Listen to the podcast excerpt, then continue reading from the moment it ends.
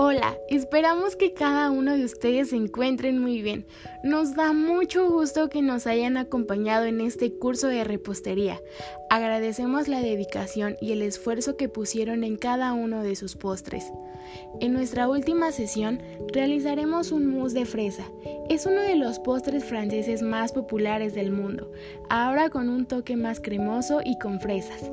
A continuación, se enlistarán los ingredientes, materiales y cantidades que estaremos ocupando. Asimismo, se darán todos los pasos que se deben seguir para la preparación.